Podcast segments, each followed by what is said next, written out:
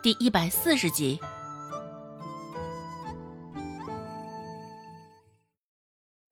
谈到王跛子，大家都议论纷纷。前两天我去送鸡蛋，恰巧碰到王跛子。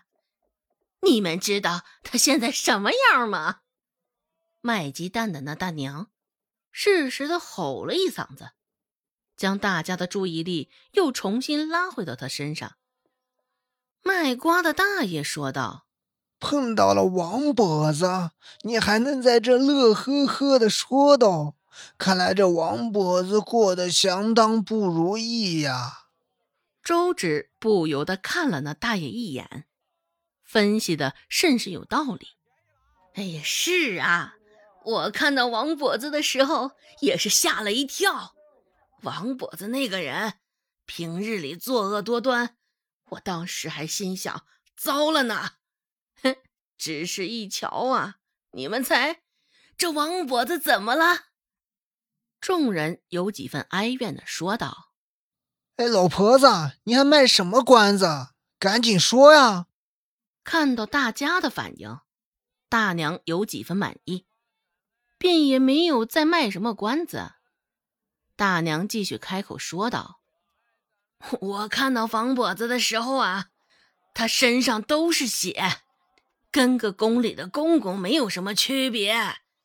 现在的王跛子，估计最多也就是个行尸走肉的程度了。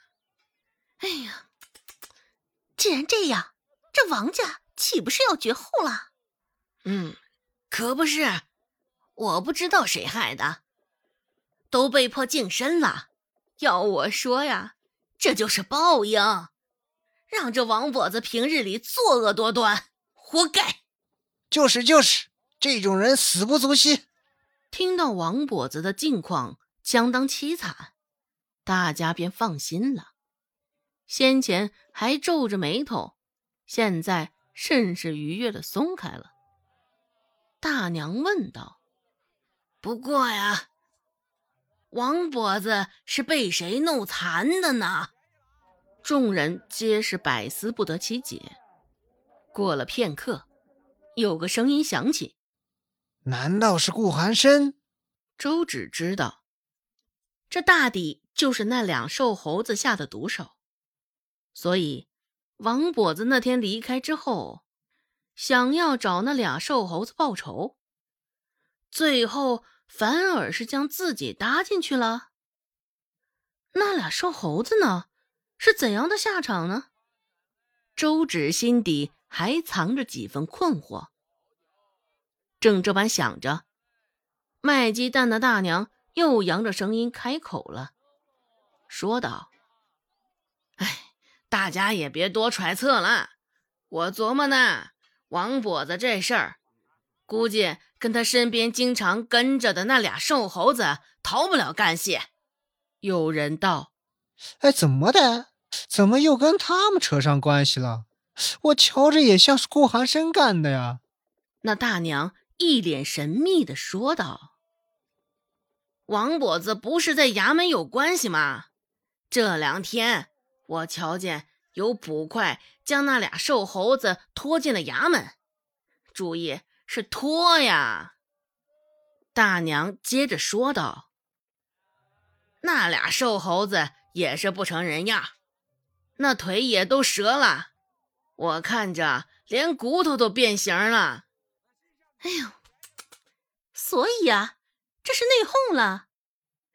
这真的是那句话。”恶人自有恶人磨呀！现在王跛子不过就是个活死人，那俩瘦猴子下半辈子估计也都在监牢里蹲着了，我们也能松一口气了呀。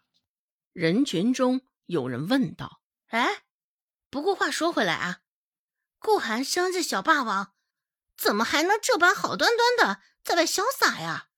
有道男生搭腔道：“哎。”我瞧着顾寒生是个好玩儿，虽说平日里手段也很辣，只是针对也是那些作恶多端的人，以暴制暴。顾寒生也没有做过任何伤天害理的事儿啊。哎，说的也是，也没听说过顾寒生把好端端的良民打着伤着了啊。接下来就是对顾寒生好一通的称赞。的确如此，顾寒生虽是家喻户晓的村霸，但却没有伤害过良民。换句话说，他还保护了良民。不过，尽管如此，他还是大家眼中的村霸，大家还是畏惧他。周芷心里有几分替顾寒生可惜。话说回来，顾寒生那计谋还真是有用，不费吹灰之力，一下子就收拾了王跛子那三人。顾寒生。还真是有手段呢。等了半天，还剩几块臭干子没有卖掉。眼瞅着时间已经过了饭点儿，周芷便也没有再继续等下去的意思，直接将剩下的这些臭干子打包了，抬脚就往致远酒楼走去。据温志安所言，这致远酒楼是他与顾寒生的老地方。如果不出意外，应该是能在此处寻到顾寒生的。先前顾寒生帮了他的忙，他还没有好生谢谢他，这些臭干子便当做谢礼吧。去了致远酒楼，周芷并没有瞧见顾寒生，也没有瞧见温志安，倒是瞧见了蔡贺。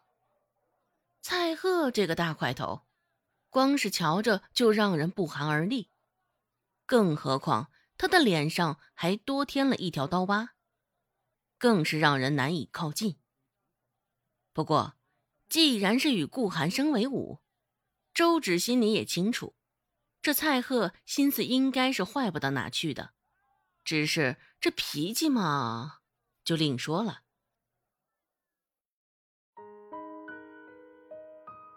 本集播讲完毕，感谢您的收听。感兴趣，别忘了加个关注，我在下集等你哦。